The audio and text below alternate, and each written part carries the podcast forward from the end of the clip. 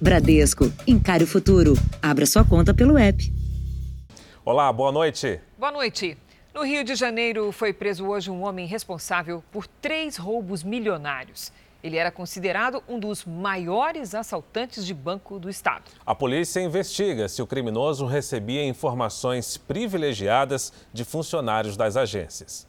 O ladrão se passava por cliente até mostrar a arma e render duas mulheres. Todos são colocados para dentro da agência. Um dos criminosos está no meio, usa boné e mochila nas costas. A dupla com fones de ouvido e celular nas mãos obriga dois funcionários a recolher o dinheiro. 45 minutos depois, os ladrões vão embora com duas bolsas cheias. As impressões digitais deles foram as primeiras pistas. No banco de dados, a polícia teve acesso às fotos dos suspeitos. Os registros foram comparados com as imagens das câmeras de segurança.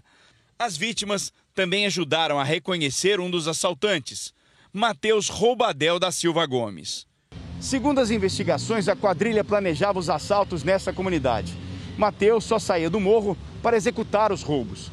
A polícia monitorava o passo a passo do criminoso e esperou que ele deixasse o local para prendê-lo.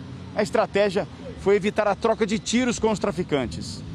Mateus foi preso a 100 quilômetros da capital, na cidade de Araruama. Ele não reagiu. Com 23 anos, já era conhecido da polícia desde a adolescência é considerado um dos maiores assaltantes de bancos do estado, porque organizou três roubos milionários nos últimos meses, sem disparar um único tiro. Ele era o principal integrante da quadrilha, por quê?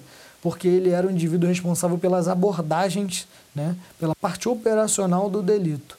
Então, ele que tinha a coragem de executar a missão conforme o plano da quadrilha. A gente tira o principal articulador da organização criminosa. Veja agora outros destaques do dia. Câmara vota se mantém ou derruba a prisão do deputado Daniel Silveira. Parlamentar pede desculpas e diz que exagerou nas críticas ao Supremo. Novos casos de Covid-19 caem pela metade no mundo desde janeiro. O Ministério da Saúde diz que novos lotes da vacina devem ser usados com a primeira dose. Após falas do presidente Bolsonaro, o governo troca o comando da Petrobras. Na série especial, as vítimas que conseguiram reaver na justiça o dinheiro levado no golpe da pirâmide.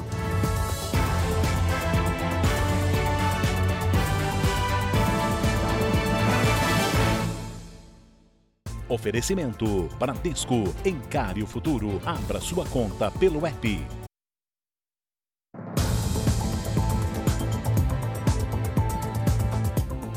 Um aeroporto internacional recebe pessoas de todo o mundo, o que aumenta o risco para a transmissão do coronavírus. Só que nem todos cumprem as orientações para evitar a contaminação. Veja só o que flagrou uma operação hoje no Galeão, no Rio de Janeiro. A pressa para pegar o voo era tanta que seu Abel esqueceu de colocar a máscara. Foi abordado pelos fiscais. Eu tava, deixei no bolso. Agora vamos pegar o voo, estamos atrasados para o check-in. A Luciana até estava com a dela no rosto, mas usando de maneira errada. Realmente não podemos ficar sem máscara, entendeu? Mas o costume de querer ouvir você falar, né, que atrapalha um pouco, aí você tira para poder falar. Fiscais da Anvisa, com apoio de policiais civis, fizeram uma operação no Aeroporto Internacional Tom Jobim, no Rio de Janeiro, para monitorar as regras básicas de combate ao coronavírus. Por meio de câmeras de segurança, os agentes localizam pessoas sem máscara.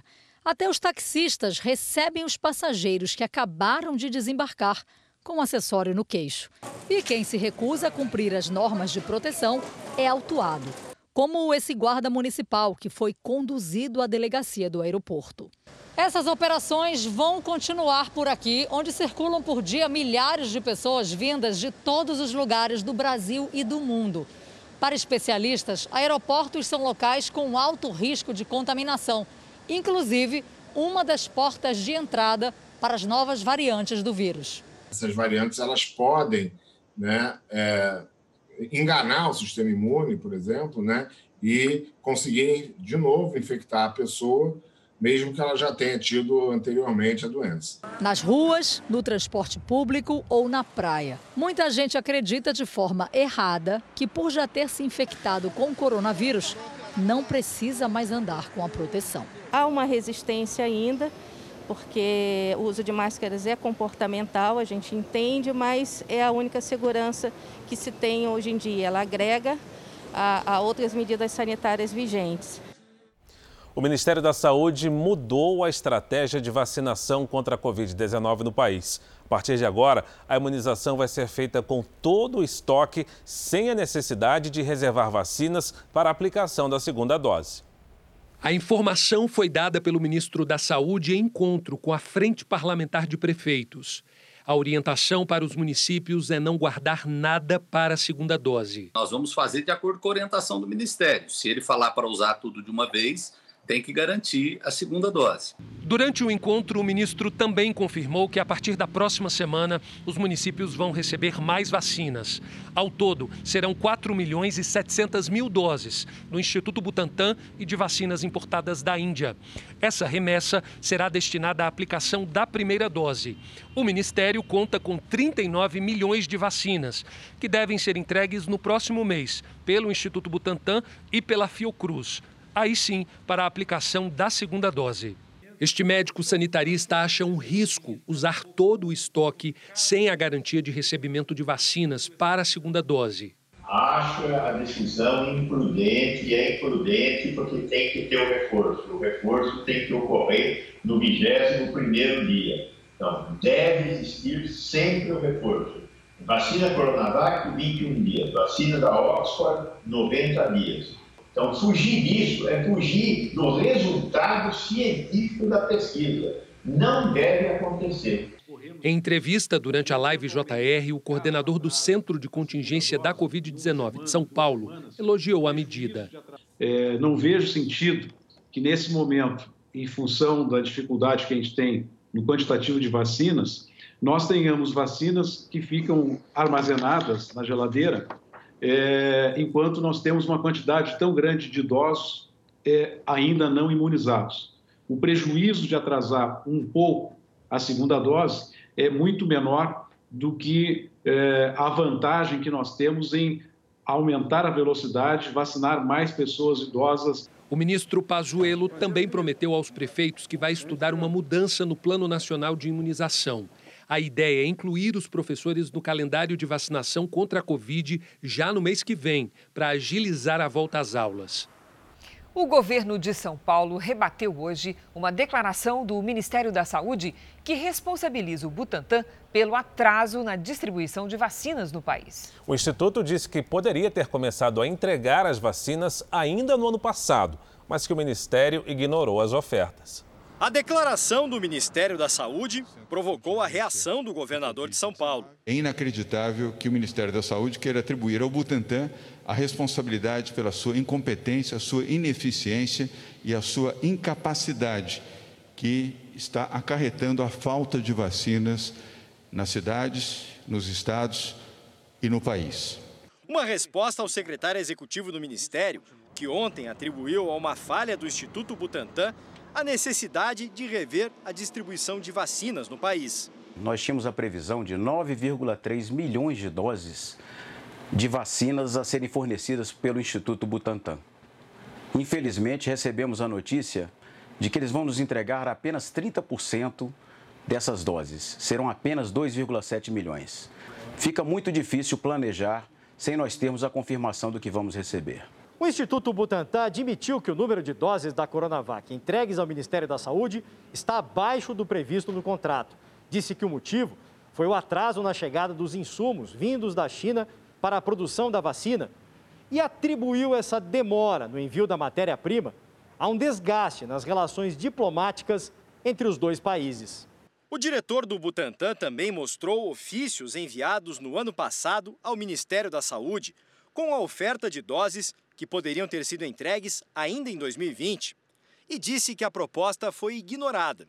Existe um descompromisso, porque em julho estavam ofertadas as vacinas, estavam ofertadas as vacinas. 60 milhões ainda em 2020, que nós não tivemos. 100 milhões a partir de janeiro, que agora, né, apenas agora, foi concretizado uh, o contrato. Então, isso demonstra, acho que claramente, quem tem planejamento, quem olha para a saúde da, da população e quem não olha. Com os insumos que já chegaram ao Brasil, o Instituto Butantan garante que vai completar a produção de 46 milhões de doses até o fim de abril e prevê entregar até agosto outros 54 milhões de doses já encomendados pelo Ministério da Saúde.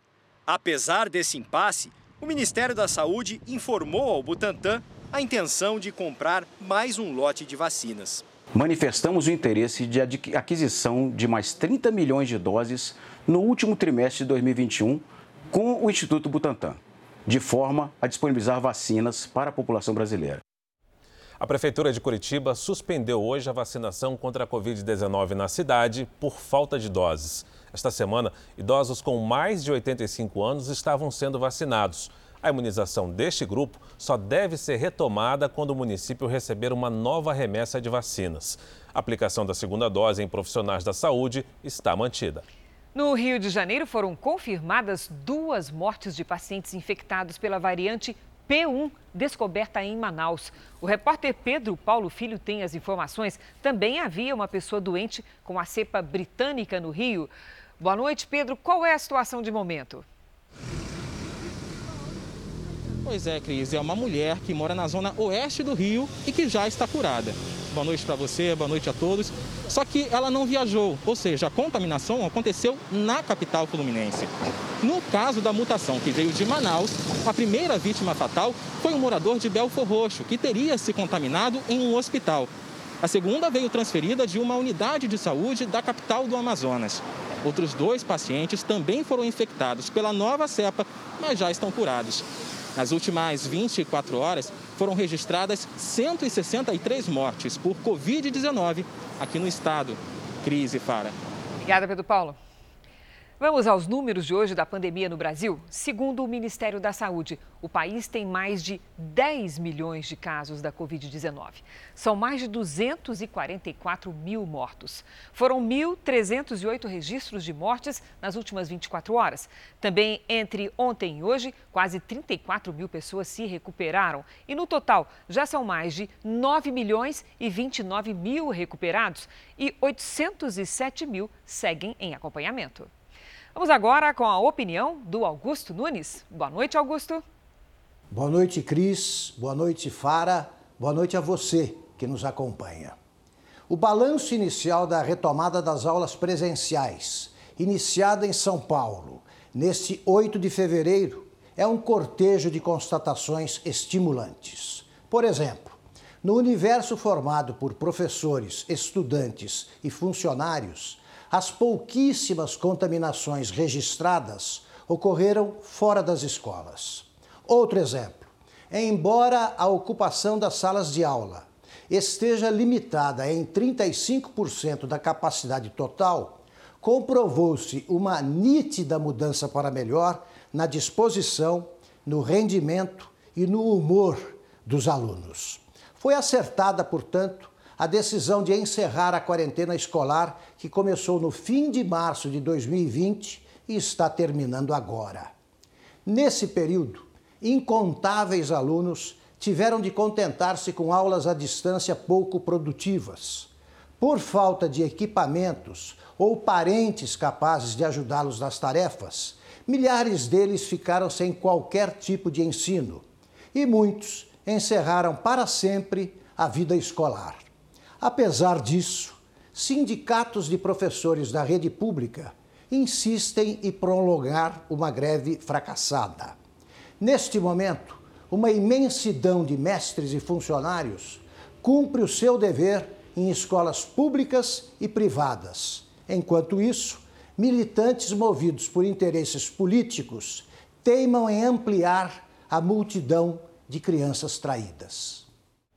Um estudo divulgado hoje na revista científica The Lancet traz boas notícias sobre a vacina da Pfizer BioNTech contra a Covid-19. Apenas uma dose já garante uma grande eficácia.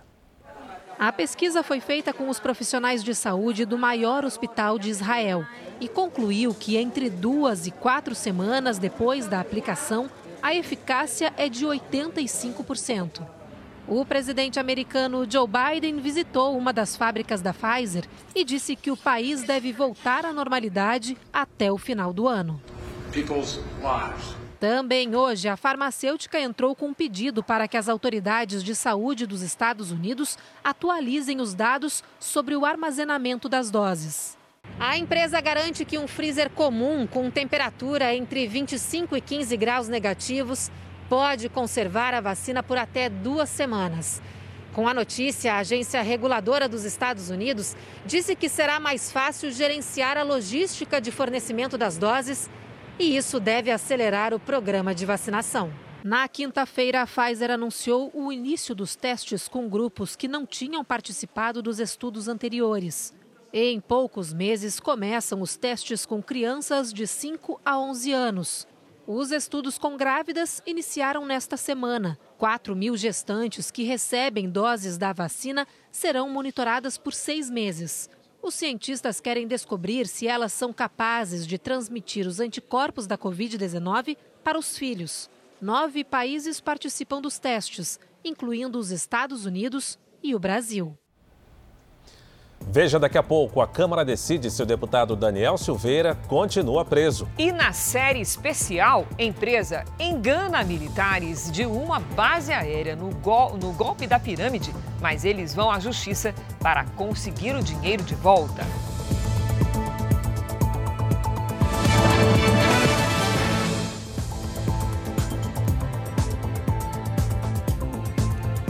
Uma rebelião no maior presídio de Goiás foi transmitida ao vivo numa rede social pelos próprios presos. A polícia vai investigar como os detentos conseguiram os celulares e também fazer a transmissão.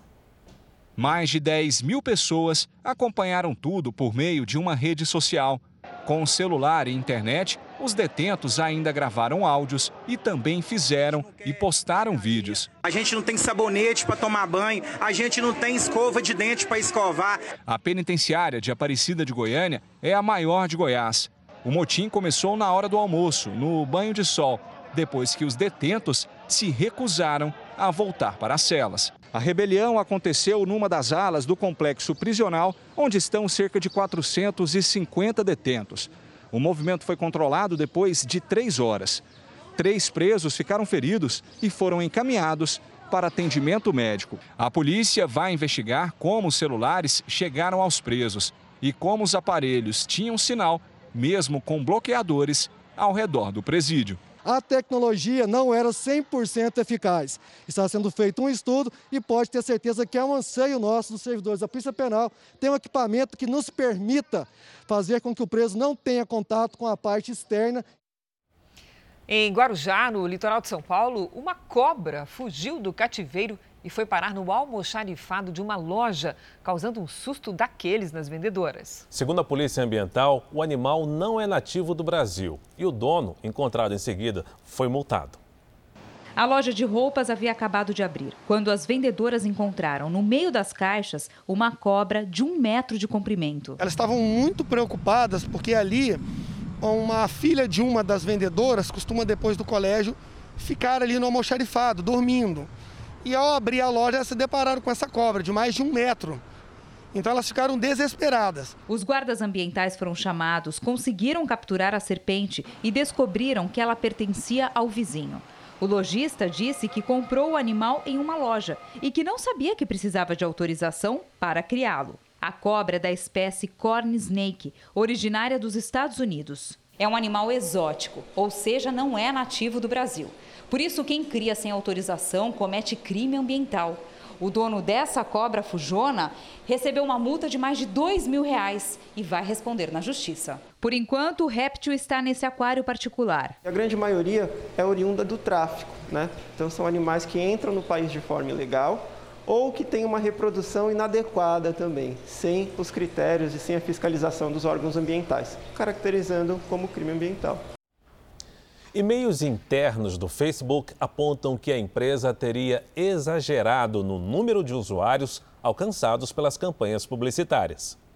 Nas mensagens reveladas hoje em processo contra a empresa, funcionários demonstram preocupação com os números superestimados e que os executivos do Facebook sabiam disso. Segundo a acusação, nenhuma providência foi tomada porque implicaria numa grande perda de receita.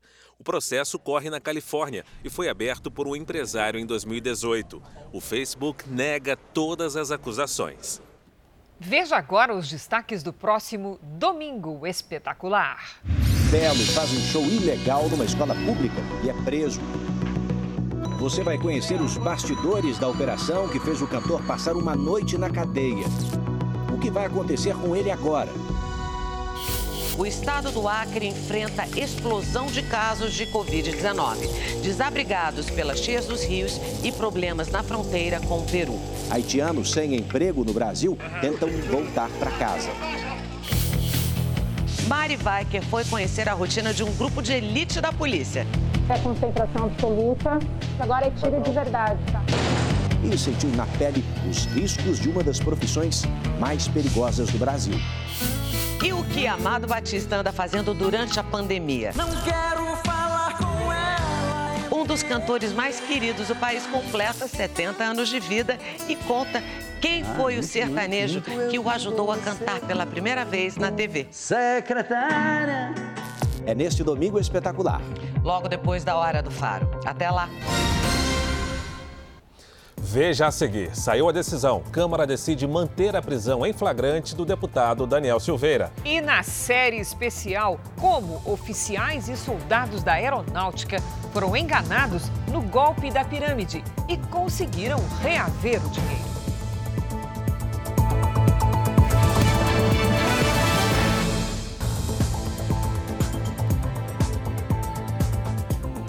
Governo do Rio Grande do Sul anunciou no início da noite a restrição de serviços e atividades entre as 10 da noite e as 5 da manhã.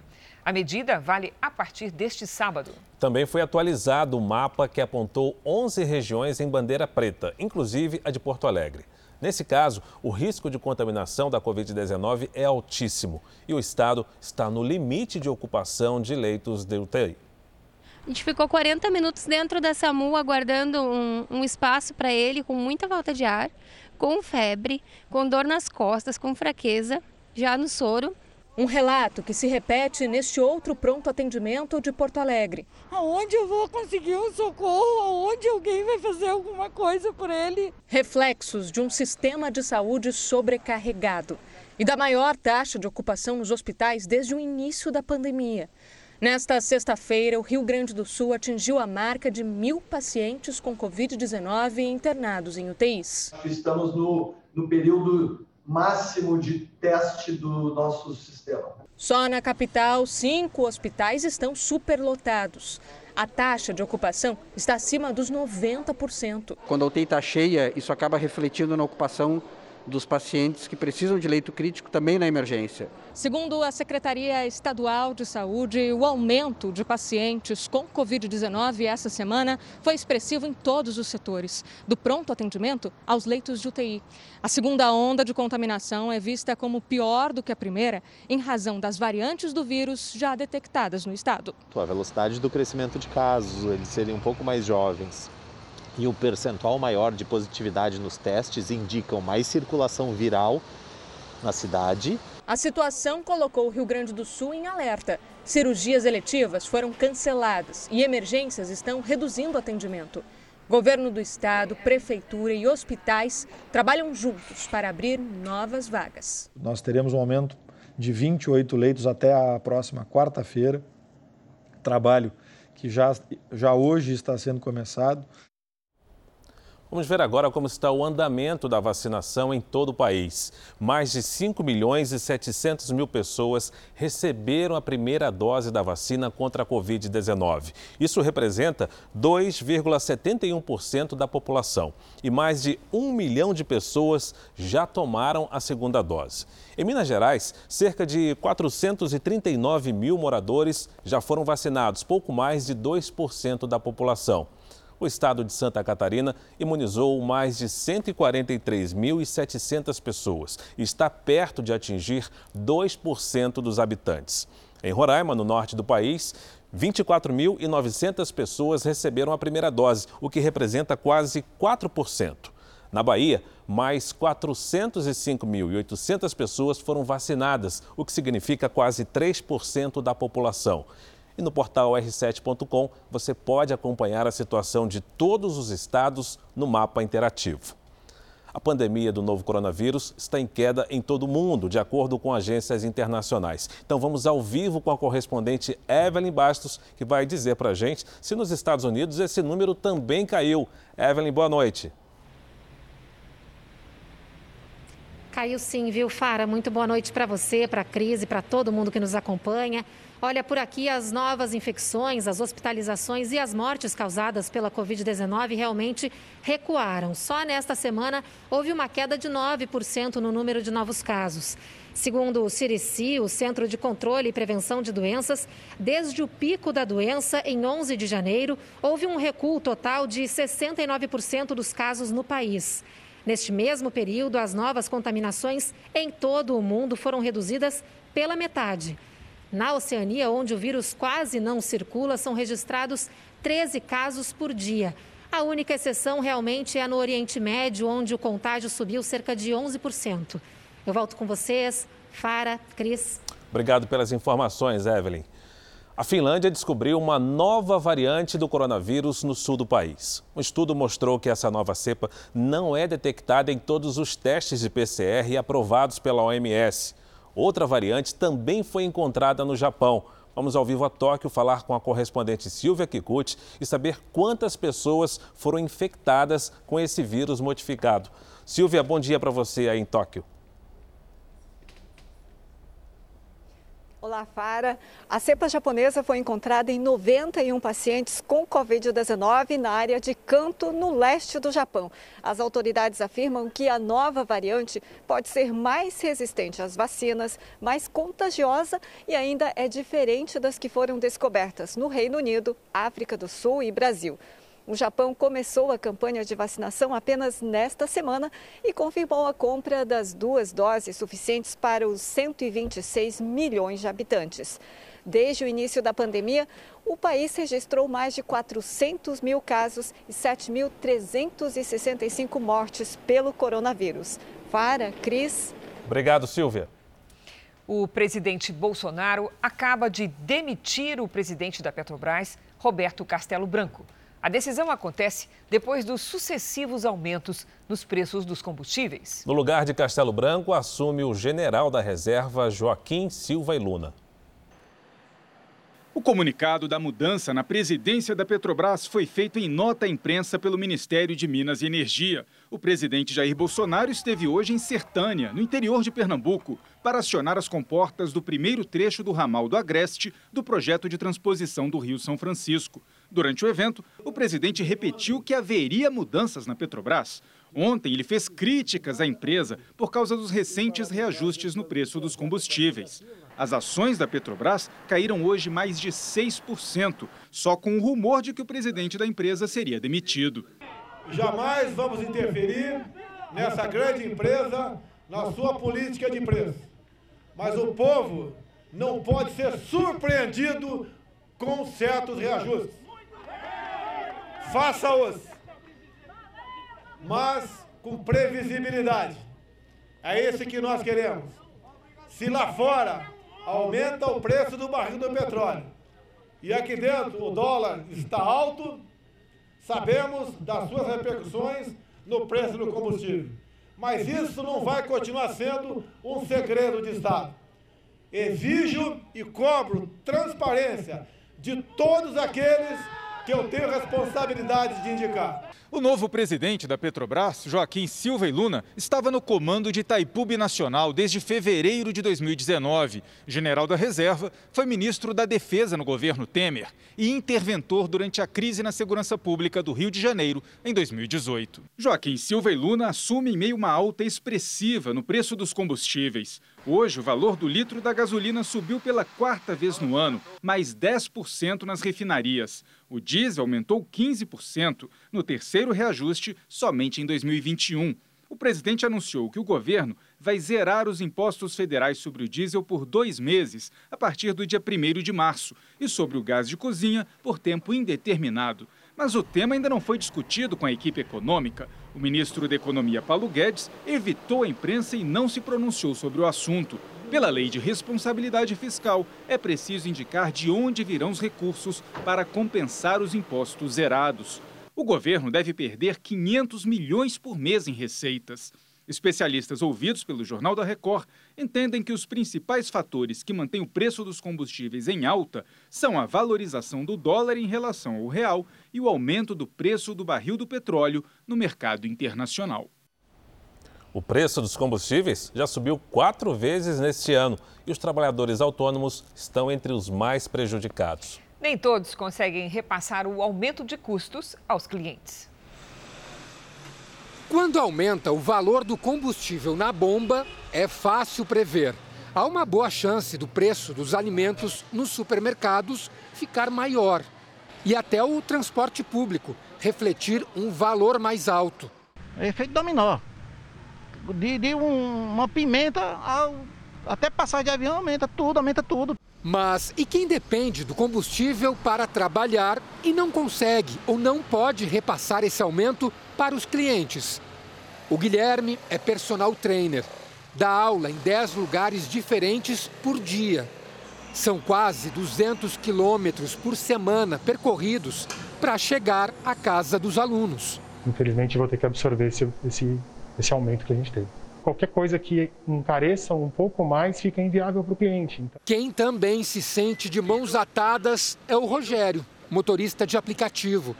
Ele gasta 100 reais por dia de gasolina e não tem autonomia para aumentar o preço da corrida. Por isso, vai ter que assumir sozinho os gastos a mais. Antes eu trabalhava 7 horas, 8 horas, eu, faria, eu fazia uma média de 300 reais. Hoje, para mim alcançar os 300 reais, eu tenho que trabalhar 12 horas, que é o limite que os aplicativos permitem, né? O ano mal começou e só nesses dois meses o preço da gasolina no Brasil aumentou quatro vezes. Se a gente comparar o valor vendido nas bombas no primeiro dia do ano com o que está sendo comercializado agora, vai perceber um acréscimo de quase 6%. Eu acabei de encher o tanque agora, deu 313 reais. Um absurdo, né? De um dia para o outro aumentou 25 centavos. Já o diesel nas bombas subiu quase 3% em relação ao observado no começo do ano. O aumento ele é motivado primeiro por conta de um aumento no preço do petróleo no mercado internacional.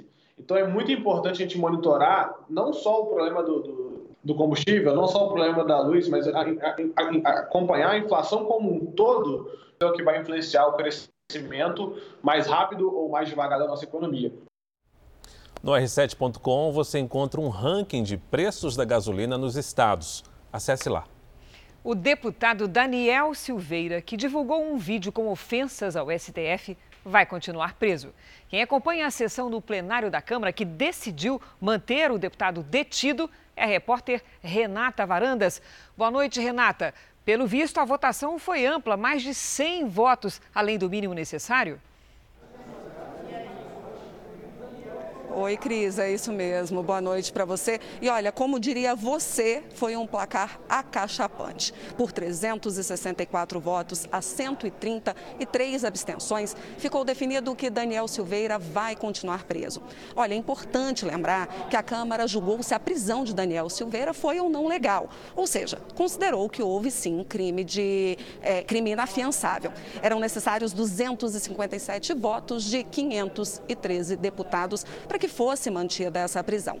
De qualquer maneira, preso ou solto, Daniel Silveira vai ter que enfrentar um processo no Conselho de Ética por quebra de decoro parlamentar aqui na Câmara. Aí, no Conselho de Ética, vai ser discutido se Daniel Silveira cometeu crime ao defender o AI-5, por exemplo, que foi o instrumento mais duro da ditadura militar, ou também quando ele ameaçou os ministros do Supremo. Duas ideias que são inconstitucionais. Bom, essa representação contra ele ele chegou hoje à tarde ao Conselho de Ética. O deputado Daniel Silveira, em videoconferência, pediu desculpas e elogiou o STF durante a sessão do plenário que decidiu a manutenção da prisão dele, como vamos ver agora na reportagem. O dia aqui em Brasília começou com uma reviravolta. O deputado Carlos Sampaio, do PSDB, havia sido indicado como relator do caso da prisão do deputado Daniel Silveira e passou a noite debruçado no processo. Hoje pela manhã, foi informado de que ele havia sido substituído pela deputada Magda Mofato, do PL. Carlos Sampaio se disse surpreso com a troca. A sessão começou às 5 horas da tarde. O presidente da Câmara, Arthur Lira, fez um pronunciamento na abertura. Anunciou que vai criar uma comissão pluripartidária para debater mudanças no artigo da Constituição que trata da imunidade e da prisão de parlamentares. E chamou o caso de Daniel Silveira de ponto fora da curva. Um ponto fora da curva que precisa estar muito bem definido para todos fora da curva dentro do parlamento, quando ultrapassa o plano do razoável e passa a orbitar a atmosfera da irresponsabilidade. Sim, sou ferrenhamente defensor da inviolabilidade do exercício da atividade parlamentar. Mas, acima de todas as inviolabilidades, está a inviolabilidade da democracia. Nenhuma inviolabilidade pode ser usada para violar a mais sagrada das inviolabilidades, a do regime democrático. Depois foi a vez do deputado Daniel Silveira falar por videoconferência do Batalhão Especial da Polícia Militar do Rio de Janeiro, onde está preso. O deputado pediu desculpas pelas palavras e elogiou o Supremo Tribunal Federal. Senhores deputados e senhoras deputadas, de qualquer maneira que seja, presidente, a minha fala pode ter sido dura, dura o suficiente. Reconheço e reconheço mais uma vez e mais uma vez peço desculpas a qualquer brasileiro que tenha se insultado com isso.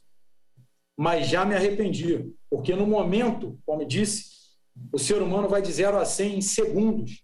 E reconheci sempre a importância do Supremo Tribunal Federal. É uma instituição muito importante. A relatora Magda Mofato leu o parecer em que defendeu a manutenção da prisão do deputado. Depreende-se uma clara tentativa de intimidar os ministros do Supremo Tribunal Federal, com ameaças ao livre exercício das suas funções, bem como a sua integridade física e o cometimento reiterado de condutas semelhantes pelo parlamentar, amplamente conhecidas e divulgadas pela imprensa do país e por ele próprio, mostram que as ameaças aos integrantes do Tribunal Constitucional eram sérias e críveis, revelando a periculosidade do colega e justificando a sua prisão para impedir a continuidade da prática delitiva.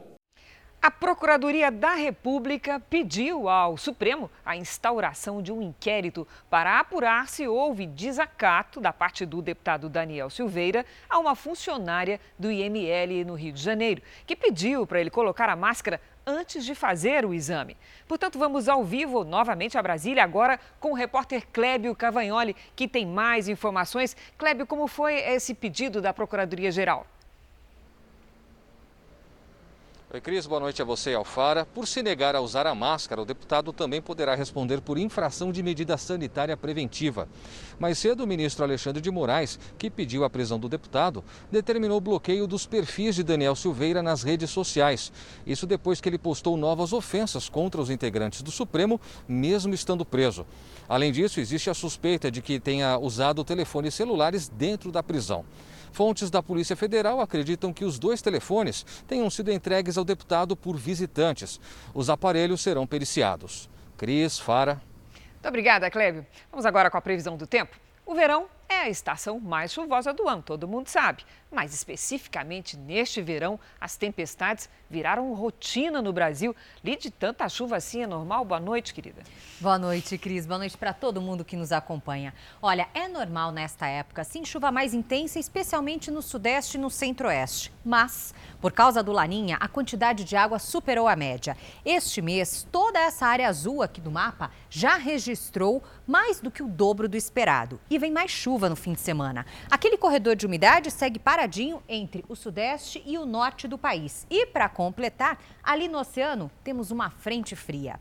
Mais cedo, a Prefeitura de Manhuaçu abriu as comportas da represa do Ricardo, na zona da Mata Mineira. A água transbordou o rio que corta a cidade e alagou a região ribeirinha. Em Orizânia, o rio Carangola também inundou a cidade. Bombeiros levando uma caixa térmica com vacinas foram resgatados por uma retroescavadeira. A Prefeitura só não confirmou se são doses contra a Covid-19 a chance de novos deslizamentos e alagamentos do Espírito Santo até Goiás. E em Rondônia, no Acre, Pará e também no Tocantins, podem ocorrer novos transbordamentos. No sul, o ar seco mantém o tempo firme. Nada de chuva também lá no interior do Nordeste. Neste sábado, em Porto Alegre, máxima de 30 graus. No Rio de Janeiro, faz até 28. Em São Paulo, aquela chuva isolada e só à tarde mesmo, com máxima de 28 graus. Cris. Obrigada, Lidy. Bom fim de semana. Você também. Os líderes do G7, o grupo formado pelas maiores economias do mundo, anunciaram uma ajuda equivalente a 40 bilhões e meio de reais para a vacinação contra a Covid-19. O primeiro-ministro do Reino Unido, Boris Johnson, que presidiu a cúpula, pediu um plano para reconstruir a economia mundial por conta dos impactos da pandemia. Os líderes também discutiram o comércio com a China, o acordo nuclear com o Irã e apoiaram o compromisso do Japão de realizar os Jogos Olímpicos e Paralímpicos este ano. Os Estados Unidos voltaram oficialmente para o Acordo de Paris sobre o clima. O país se comprometeu a zerar as emissões de gases que provocam o efeito estufa até 2050. O presidente Joe Biden afirmou que pretende realizar em abril uma cúpula para estimular ações mais ambiciosas entre os países que mais poluem. Mais de 190 nações participam do acordo. O governo americano havia sido o único a abandonar o pacto desde que ele foi firmado em 2015. Enquanto muitos setores da economia tiveram que demitir num período de pandemia, o de alimentos gerou empregos. A explicação está na mudança de hábitos do consumidor e no aumento das exportações. Desemprego, crise e falta de perspectiva. Apesar da crise provocada pela pandemia do coronavírus, uma das maiores indústrias de proteína do mundo criou vagas em 2020. Nós contratamos mais de 5 mil pessoas para substituir este grupo de risco que, que ficou e continua afastado, e contratamos mais de 600 profissionais da área de saúde. Adicionalmente a isso, nós decidimos continuar nossos investimentos e continuar nosso plano de crescimento, o que gerou novas demandas e, consequentemente, novas contratações. Segundo o diretor da empresa, o que manteve o setor em alta foi a mudança de hábitos dos consumidores. As pessoas, ah, estando mais em casa, passaram a consumir mais produtos ah, da nossa indústria e também houve um aquecimento global. Né? O, o, a quantidade de proteínas consumida aumentou também no mundo inteiro. Isso tudo fez com que a gente aumentasse ainda mais as nossas oportunidades. Para Michele, foi um ano sem emprego e mandando currículos. Mas há duas semanas começou a trabalhar na empresa como responsável pelo controle de qualidade dos produtos que saem daqui direto para o supermercado. Olha, eu estou bem otimista, estou bem feliz, né? É, sentindo que as coisas estão melhorando. Em meio a uma crise dessa, conseguir um emprego, a gente estava desanimada por 2020, difícil, né? E eu voltar a trabalhar, estamos todos felizes. A Alisson, que só tem 18 anos, sentiu o desemprego atingir toda a família em 2020.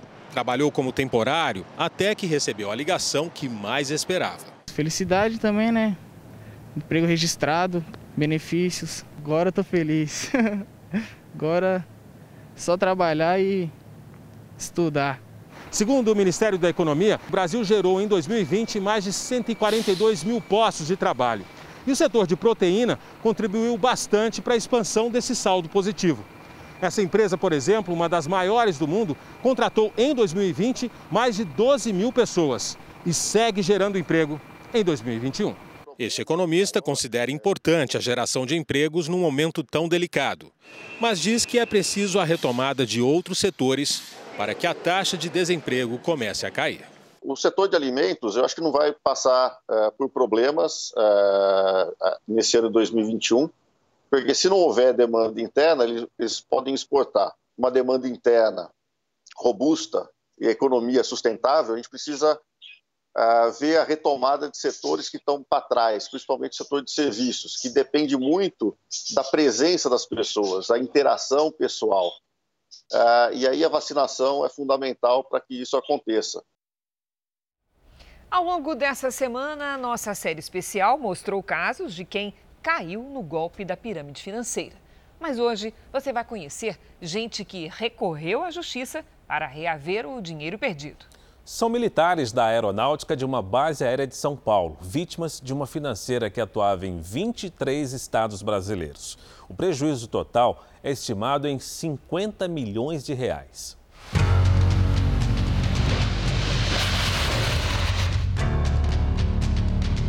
Na base aérea de Guarulhos, ninguém se esquece do golpe que abalou os militares da aeronáutica.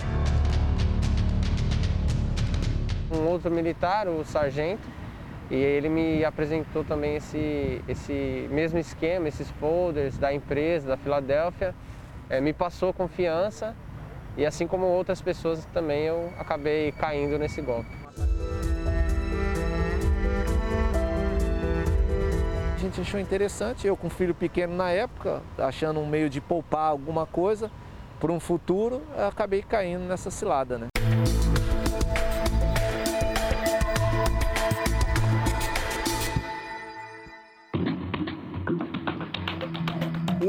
Empresa financeira, Filadélfia, oferecia juros de 3,5% ao mês para integrantes da aeronáutica que fizessem a aplicação.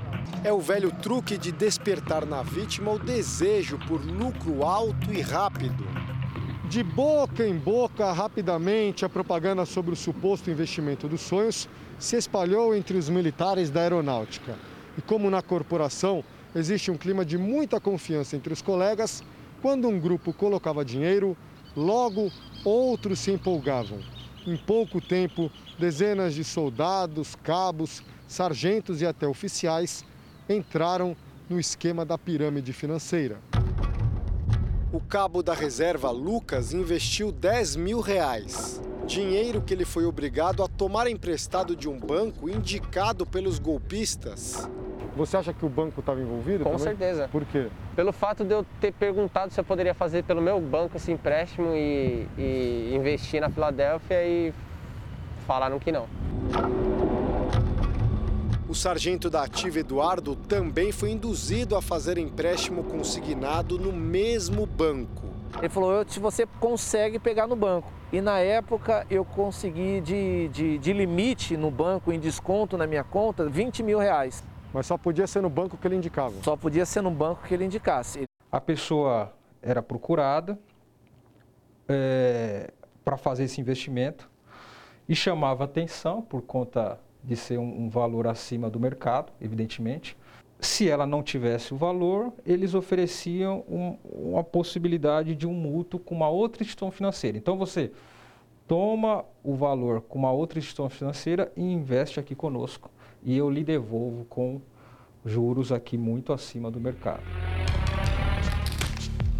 Mas os rendimentos de repente deixaram de ser pagos. E logo os militares descobriram que tudo não passava de um esquema de pirâmide.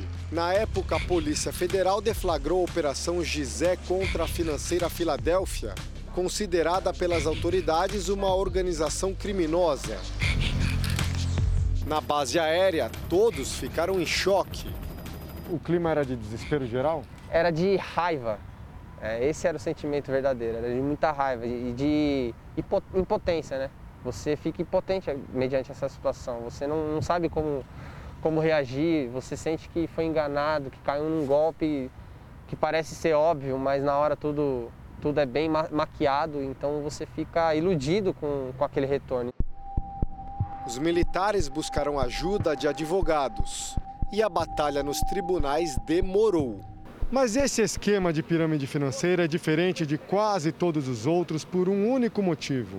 O caso chegou aqui ao Tribunal de Justiça e algumas vítimas, surpreendentemente, conseguiram recuperar o dinheiro que tinham perdido. Isso só aconteceu porque os desembargadores consideraram que o banco onde os militares fizeram o empréstimo consignado também foi responsável pelo prejuízo às vítimas. Nós conseguimos provar que eles foram solidários. Se não fosse a solidariedade dos bancos, que são instituições de fato registradas na CVM, qual seria a possibilidade do senhor conseguir restituir os valores? Se fosse diretamente com a empresa Filadélfia? Sinceramente, de forma muito remota. Porque essas empresas, elas nascem e morrem muito rápido. O banco condenado fez um acordo com o cabo da reserva. Lucas recebeu mais de 12 mil reais. Nove anos de demora. Ainda que não, não tenha sido é, indenizado né, pelos direitos, direitos morais, é, danos morais, pelo menos o dinheiro que eu paguei eu tive de volta. Já no caso do sargento, o banco recorreu ao Superior Tribunal de Justiça.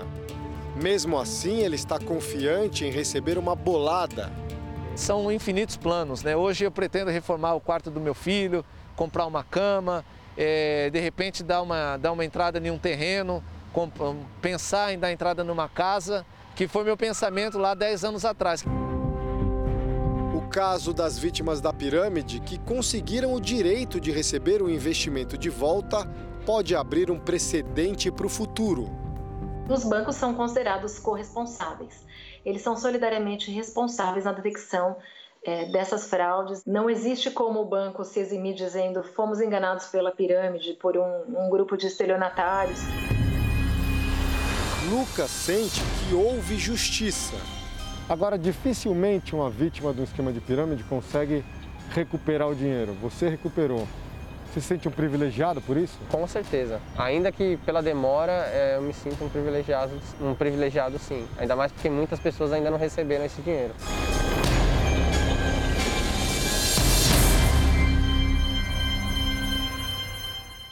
A Filadélfia Empréstimos Consignados enfrenta 1.300 processos na justiça brasileira. Nós tentamos entrar em contato com o proprietário, Carlos Henrique Vieira, alvo da maioria das ações, mas ele não foi localizado. E uma última informação: o Ministério de Minas e Energia acaba de confirmar João Francisco Ferreira para a direção da Itaipu Nacional, em substituição ao general Joaquim Silva e Luna, que foi nomeado hoje para a presidência da Petrobras. O Jornal da Record termina aqui. A edição de hoje na íntegra e também a nossa versão em podcast estão no Play Plus e em todas as nossas plataformas digitais. E à meia-noite e meia tem mais Jornal da Record. Você fica agora com a novela Gênesis. A gente se vê amanhã. Até lá. Ótima noite para você e um excelente fim de semana.